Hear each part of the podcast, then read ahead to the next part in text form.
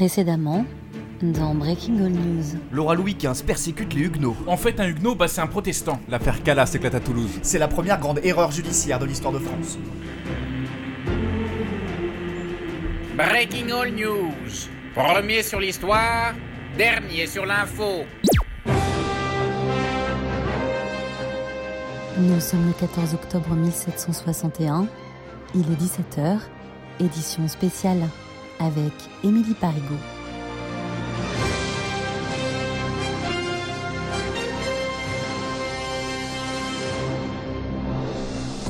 Bonjour à toutes et bonjour à tous. C'est le deuxième jour d'une affaire sordide qui agite encore une fois la province. La ville de Toulouse a été hier le théâtre d'un fait divers qui n'aurait certainement pas eu lieu à Paris.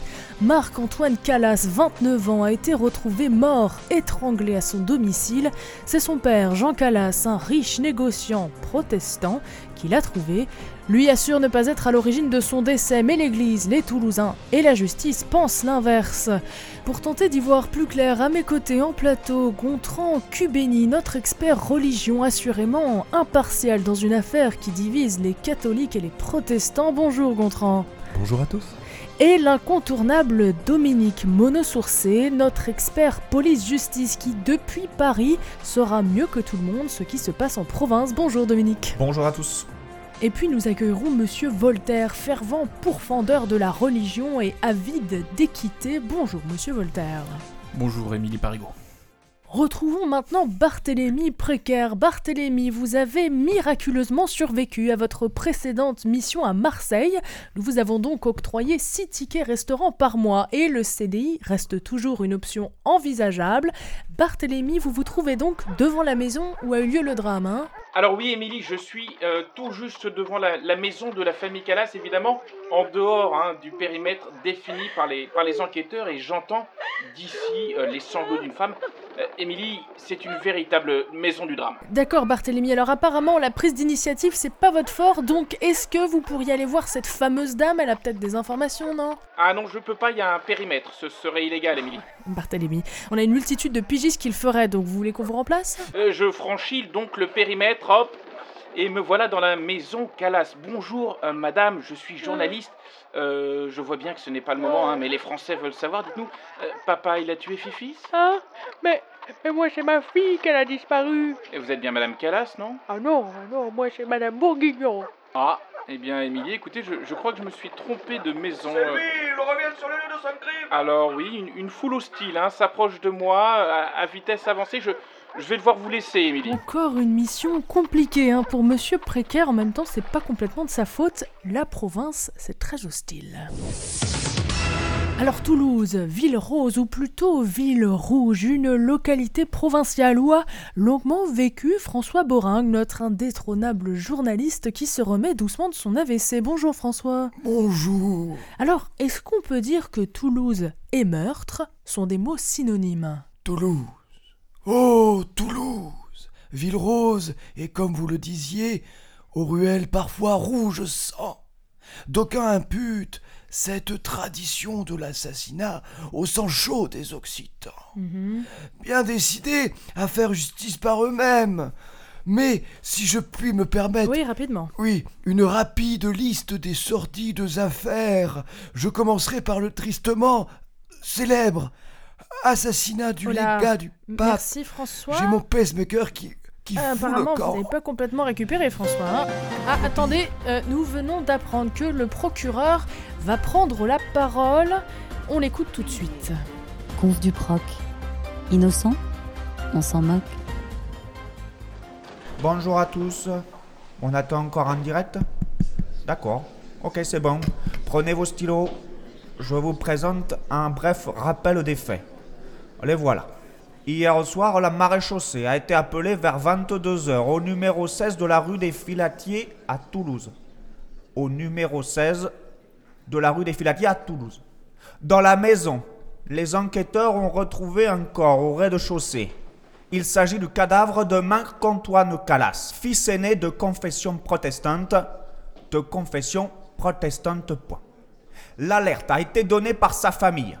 Les enquêteurs ont découvert à l'étage la famille Calas, Jean et sa femme, leur servante Jeanne V et un ami Gobert L, à l'étage. Dans ce qui semble être un appartement conspiratif, la famille était en train de dîner pendant que le cadavre refroidissait. Point à la ligne. Les médecins ont constaté un décès par strangulation. J'y reviendrai, c'est important pour la suite des événements. Pour l'instant, nous ne privilégions pas une, mais plusieurs pistes, au pluriel. Celle du suicide, par exemple. Mais en revanche, je vous alerte ici. On entend par voie de presse que Marc-Antoine Calas, la victime, aurait souhaité se convertir à notre belle religion catholique et abandonner le protestantisme de sa famille. Attention, ne diffusez pas de fausses rumeurs, même si je pense que c'est vrai. C'est d'ailleurs sur la religion que se dirige notre enquête minutieuse. Dans ce cadre, à l'heure où je vous parle, virgule, Jean Calas, Gobert, elle et toute la famille sont en garde à vue et interrogés. Je suis persuadé que la vérité va éclater. Éclater, oui au premier rang, ER. Vous avez des questions? Bonjour, Rodrigue PQR de la dépêche locale Capitola Nova. Euh, Qu'est-ce que les suspects ils ont dit pendant les auditions? Oui, alors, pour le secret de l'instruction, vous imaginez bien que je ne vais pas commenter. Mais pour le moment, les accusés ont la même version des faits. Marc-Antoine se serait suicidé et ils ont maquillé sa mort en meurtre pour éviter une honte religieuse. Mais il semblerait qu'ils ont accordé leur témoignage avant l'arrivée de la maréchaussée. Oui, Guillaume sourire dans la voix Breaking News. Alors finalement, ma question est très simple. Est-ce que euh, la torture sera utilisée euh, dans le cadre de cette affaire? Oui, alors nous étudions toutes les possibilités, notamment celles que vous appelez torture, mais que nous nous appelons euh, tout simplement question. Euh, la méthode a fait ses preuves, alors oui, nous allons sans doute l'utiliser. Voilà, la conférence de presse est terminée, merci à vous. Je vous envoie les éléments de langage contre les protestants à recopier dans vos articles. Alors on va débriefer tout ça en plateau ici à Paris pour comprendre un peu tout ce qui s'est dit. Donc avec moi, Gontran Cubeni et Dominique Monosourcé. D'abord, Gontran, euh, vous êtes éditorialiste chez Valeurs Archaïques, vous êtes un peu notre bigot préféré chez Breaking All News. Vous avez aussi été sacré six fois champion de France de la lecture de la Bible en salle. Il faudra nous, montrer ça une fois. Alors Gontran, quel est votre point de vue sur cette, euh, affaire? Loué sur notre Seigneur est grande et sa tolérance mais il faut parfois être terre à terre. Cette famille de protestants est une cellule de terroristes. Ce sont des fous de Dieu. Des gens à qui on a promis le paradis s'ils menaient une vie d'enfer aux catholiques. Ces extrémistes veulent le grand remplacement. Nous devons les arrêter avant qu'il ne soit trop tard et en finir avec cette sous-catégorie humaine. Abemus, papa. Attendez, Gontran, vous pensez qu'il faudrait expulser les protestants de France? J'aime tout un chacun, comme mon prochain et chaque être me nourrit de sa grâce et de sa bonté. Mais oui, je pense qu'il faut dégager, écarteler ou oxyre ces mécréants. Il ne peut y avoir deux religions dans un même pays, et la leur n'a rien à faire ici en France, la fille aînée de l'Église catholique. Qu'ils préparent leur bagage ou se préparent à périr les uns après les autres. Amen. Donc pour vous, on n'a pas simplement affaire à des déséquilibrés de la province. Croyez-moi, notre Seigneur qui est aux cieux aime les brebis égarées plus que les autres. Hélas, on parle ici d'un troupeau de brebis féroces, sanguinaires, dignes de Lucifer. Et le châtiment que mérite Monsieur Calas, c'est celui de la condamnation à mort. Notre Seigneur ne devrait pas faire autre chose, Dieu de sa magnificence divine, que d'allumer un bûcher sur lequel ce terroriste brûlera vif. Que sa volonté soit faite. Merci Gontran pour cet éclairage quasi divin. Je me tourne maintenant vers vous, Dominique Monosourcé. Qu'est-ce que vous pourriez nous dire que le procureur n'a pas déjà dit? Vous avez des infos qui ont fuité? Oui, euh, bonjour Émilie. Alors selon mes informations, les autorités seraient en train de lancer une procédure un peu particulière, le monitoire. Alors c'est une technique d'enquête euh, très complexe, mais qui a fait ses preuves. On en discutait hors antenne d'ailleurs avec euh, Gontran Cubeni, parce qu'il la connaît bien, parce que c'est une technique qui fait appel à l'église justement pour enquêter. Comment ça euh Alors en fait, la, la justice prépare des petites pancartes à afficher euh, dans toutes les paroisses. C'est un peu une enquête de voisinage. Les curés de la ville vont demander aux catholiques de témoigner. C'est comme aller à confesse, mais pour condamner quelqu'un. Et si un fidèle refuse, il risque d'être excommunié, radié du catholicisme. Ça permet d'accélérer l'enquête grâce à Dieu. Les protestants doivent sortir de leur silence et condamner les violences commises par les leurs.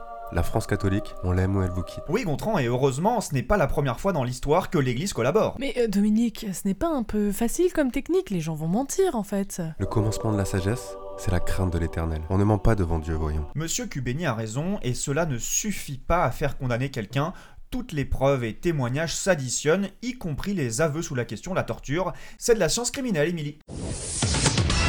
De retour à Toulouse, où se trouve toujours Barthélemy Précaire. Alors Barthélemy, vous vous êtes décidé à faire votre travail, vous êtes donc enfin là où on vous demandait d'aller, le tribunal du Capitoul. Oui, Émilie, alors je chuchote, eh, tout simplement parce qu'en fait je suis en ce moment même jugé hein, par, le, par le tribunal du Capitoul. Comment ça, vous êtes jugé? Oui, Émilie, je vous explique, en fait, c'est un peu spécial. Les gens qui m'ont vu chez la dame tout à l'heure, ils pensent que c'est moi qui ai enlevé sa fille. Et vous savez, ici, les rumeurs vont bon train, et du coup, je suis passé en comparution immédiate. Salut Gno Euh, Même pas vrai, moi non plus, j'aime pas les protestants, j'avais de la famille à la Saint-Barthélemy. Enfin bon, Émilie, tout va très vite ici. Euh, Barthélemy, vous deviez suivre l'affaire Calas, pas vous retrouver jugé par un vulgaire tribunal provincial. Vous savez euh, de quoi on vous accuse? Alors attendez, je vais me déplacer, c'est un peu dur avec les chaînes, jusqu'à l'avocat qui m'accuse. Bonjour, monsieur euh, Barthélemy Précaire, Breaking All News. Il y a beaucoup de procès comme ça, euh, un peu aveugles dans l'accusation. Vous savez, les gens veulent un coupable. La question religieuse est très tendue. Faut un coupable, quoi. Et, et du coup, là, le, le coupable, c'est... Bah, c'est vous. Ah ouais, tout à fait, tout à fait, c'est vous. Ah oui, d'accord, bah très bien. Euh, donc, Émilie, je suis tout de même assez inquiet, mais bon, le jugement est pas encore tombé, je, je croise les doigts. Coupable Et euh, je, je veux bien faire usage de l'avocat de la boîte. si- Alors euh, désolé Barthélemy, mais on n'a clairement pas les moyens ni l'intention de vous accorder une aide juridique. C'est l'heure maintenant du reportage. Pas de côté, faut bien meubler.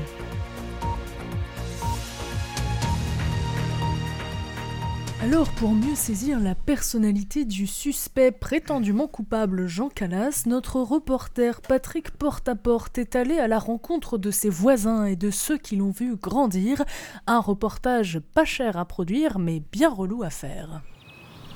C'est une matinée pas comme les autres dans le centre de la ville rose. Le réveil fébrile, les habitants de la rue des Filatiers entr'ouvrent à peine les volets et jettent un coup d'œil méfiant sur les rares passants.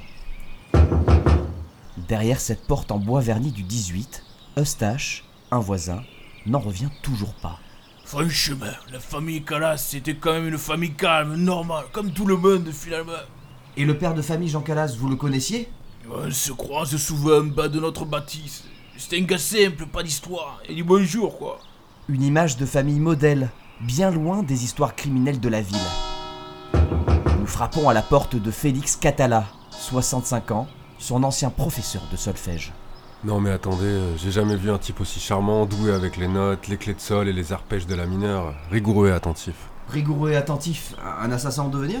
Euh, je... Bon, c'est vrai qu'il aimait bien parler des, des faits divers entre deux leçons, mais, mais il disait toujours bonjour. Hein.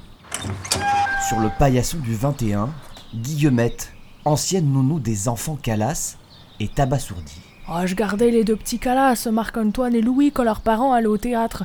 Ça fait un moment, mais euh, je les ai toujours trouvés adorables, polis, sympathiques. Ils disaient toujours bonjour. Sympathique peut-être, mais aviez-vous conscience d'avoir en face de vous un tueur froid et calculateur? Euh, à vrai dire, maintenant que vous m'en parlez, euh, je dois reconnaître qu'il avait parfois ce regard vide et glacial. Ça me pétrifiait. Une famille aimée, appréciée, respectée par un voisinage aujourd'hui sous le choc. Derrière chaque porte, des gens, des visages, des langues qui se délient et tissent le portrait d'un Jean Calas étrange et mystérieux. Malgré quelques indices sur la vraie nature d'un homme qu'ils ont tous côtoyé, rien ni personne ne pouvait se douter qu'un tel drame se jouerait sur le palier d'à côté. Patrick Porte-à-Porte, Breaking All News. Merci pour ce reportage à la fiabilité indiscutable. Interview du mec connu à la mode. Comme annoncé en début d'émission, nous accueillons désormais Monsieur Voltaire, philosophe émérite de notre royaume. Vous planchez actuellement sur un traité sur la tolérance à l'occasion de l'affaire Calas. Pourquoi cette passion pour cette affaire en particulier? Émilie Parigot, je vais regarder dans mes fiches et vous donner deux définitions, si cela ne vous déplaît pas. Définition de l'injustice. Quelle est-elle? Non féminin que quand c'est pas juste Intolérance. Définition, non une fois de plus féminin, que quand on tolère pas. Madame Parigot, l'affaire Calas, c'est une immense injustice sur un lit d'intolérance. J'en parlais d'ailleurs dans mon ouvrage Les lettres persanes. Je ne pouvais pas rester sans rien faire, je ne supporte pas l'obscurantisme. Alors Monsieur Voltaire, vous avez 68 ans. Est-ce que c'est pour continuer à exister que vous vous mêlez de cette histoire-là? Madame Parigot, quand j'ai écrit de la démocratie en Amérique, on a rigolé. Quand avec mon ami d'Alembert, on a publié la toute première encyclopédie, on a moins rigolé. Puis viennent Jacques le Fataliste, Zadig au bonheur des dames si c'est un homme, et surtout le Da Vinci Code pour ne citer que Madame Parigot. Ce que je veux dire, c'est qu'on dit de moi que je suis une lumière, c'est mon fardeau, c'est mon combat. À moi d'éclairer mon époque comme je le peux, et l'affaire Calas, c'est de l'obscurantisme. Donc pour vous, c'est une erreur judiciaire. Madame Parigot, on verra où nous mène l'affaire, mais permettez-moi un instant de dresser une comparaison. Jean Calas, permettez-moi de le dire, est un nouveau Patrick Dill. Ce mauvais endroit au mauvais moment, et surtout, la foule. La foule, toujours en colère, la foule, terrible foule, qui réclame un coupable. Jean Calas a commis le crime d'être protestant et la bigoterie des institutions et de la royauté condamne. Aucune preuve tangible, moi ce que je pense, c'est qu'on ne sait pas où était Francis Holm au moment de la mort du fils Calas. Les autorités n'ont même pas exploré cette piste, et puis elle est où? Madame Parigot, elle est où? Estelle Mouzin Une fois de plus, obscurantisme. Une fois l'affaire bouclée, quel projet pour vous, monsieur Voltaire? Madame Parigot, en consultant ma fiche Wikipédia, je m'aperçois que je meurs dans 17 ans. J'ai le temps pour un dernier projet. Je me penche sur la réalisation d'une grande série d'ouvrages avec toujours la même notion de conte philosophique, celle que j'affectionne particulièrement. On peut connaître les grandes lignes de cette histoire? Certainement, Madame Parigot, écoutez, c'est un jeune orphelin, tout ce qu'il y a de plus classique, qui reçoit un jour une lettre de convocation pour une école de sorciers. Il lui arrive quelques bricoles. Lui-même s'appropriera cette lutte contre l'obscurantisme. Merci pour votre temps, monsieur Voltaire. Alors, dernière tentative pour sauver la carrière de Barthélemy précaire. Barthélemy, où êtes-vous actuellement? Alors là, Émilie, je suis sur la, roue du supplicié. C'est sûrement ici que, sera également châtié un Jean Calas s'il est condamné. Et à intervalles réguliers, donc le bourreau euh, me frappe les jambes et les bras afin de, de les briser. C'est- C'est extrêmement douloureux, Émilie. Bon, alors du coup, on est un peu dans du journalisme gonzo, euh, Barthélemy. Alors profitez-en pour poser quelques questions au bourreau, hein, tant qu'on y est. Franchement, je suis à, à bout de force là. é- La pige, Barthélemy, faut la mériter cette pige Monsieur le bourreau, pour euh, Breaking News, je peux vous poser une petite question? Oui, attendez deux secondes, j'enlève ma cagoule. Voilà, je suis tout à vous, dites-moi. Alors dites-moi, c'est- c'est une bonne situation ça, bourreau?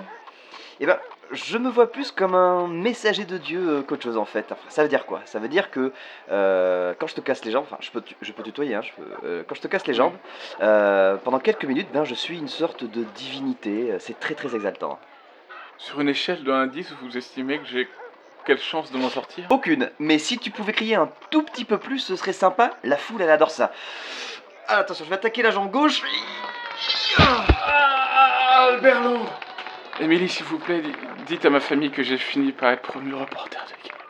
Appelez le RH, euh, on annule le contrat de monsieur précaire.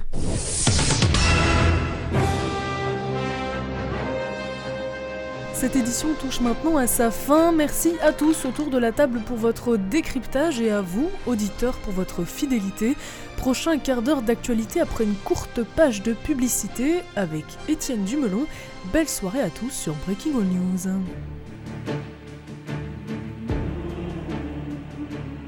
Cette émission est maintenant terminée. Merci aux garçons autour de la table, Mathieu, Pierre, Arnaud, Nico. Merci, Merci, Victoria. Merci Victoria. Alors du coup, cet épisode-là, il est un peu particulier parce que Pierre, explique-nous.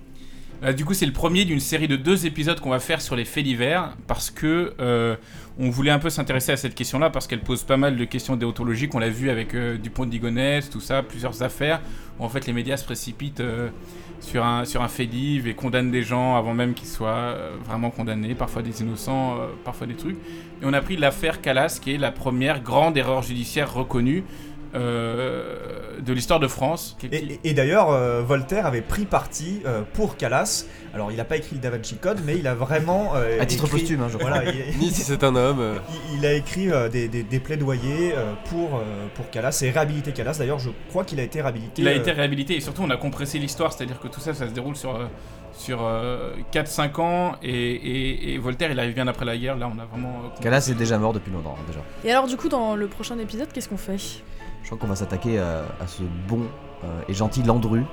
Voilà. Et Euh, surtout dans la forme, qu'est-ce qu'on va Et faire? dans la forme, on va faire une sorte de faites entrer l'accusé. Euh, donc une forme un peu comme le cache investigation qu'on avait essayé d'imiter avant. Ben là, on va imiter euh, le fait entrer l'accusé. Breaking Euh, All d'accusé. On, on est tous très fans Ça de cette tient émission. euh, très à cœur à Pierre qui adore euh, Ondelat. alors. Donc, Voilà. Christophe, donc, si euh, tu nous écoutes. Donc Pierre fera sûrement euh, Monsieur Ondelat dans voilà, la il a- prochaine émission. Il a prévu son impair en cuir euh, qu'il va porter euh, brillamment Tudum. tout au long de l'émission. Et aussi, on voulait tous vous remercier, tous ceux qui sont venus nous voir au Paris Podcast Festival. C'était vraiment un chouette moment. C'est la première fois qu'on se produisait devant un public en vrai pendant 45 minutes. Presque en folie le public en plus. C'était super, super chouette. cool, ouais. Ouais, c'était vraiment une super expérience. Donc ça c'est top. Et Merci à ceux aux courageux qui nous ont posé des questions.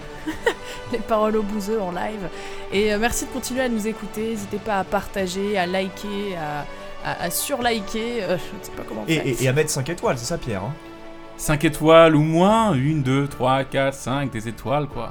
Des étoiles plein les yeux. Merci beaucoup à tous. Bonne soirée. Salut À dans deux Bye semaines. Au revoir Bisous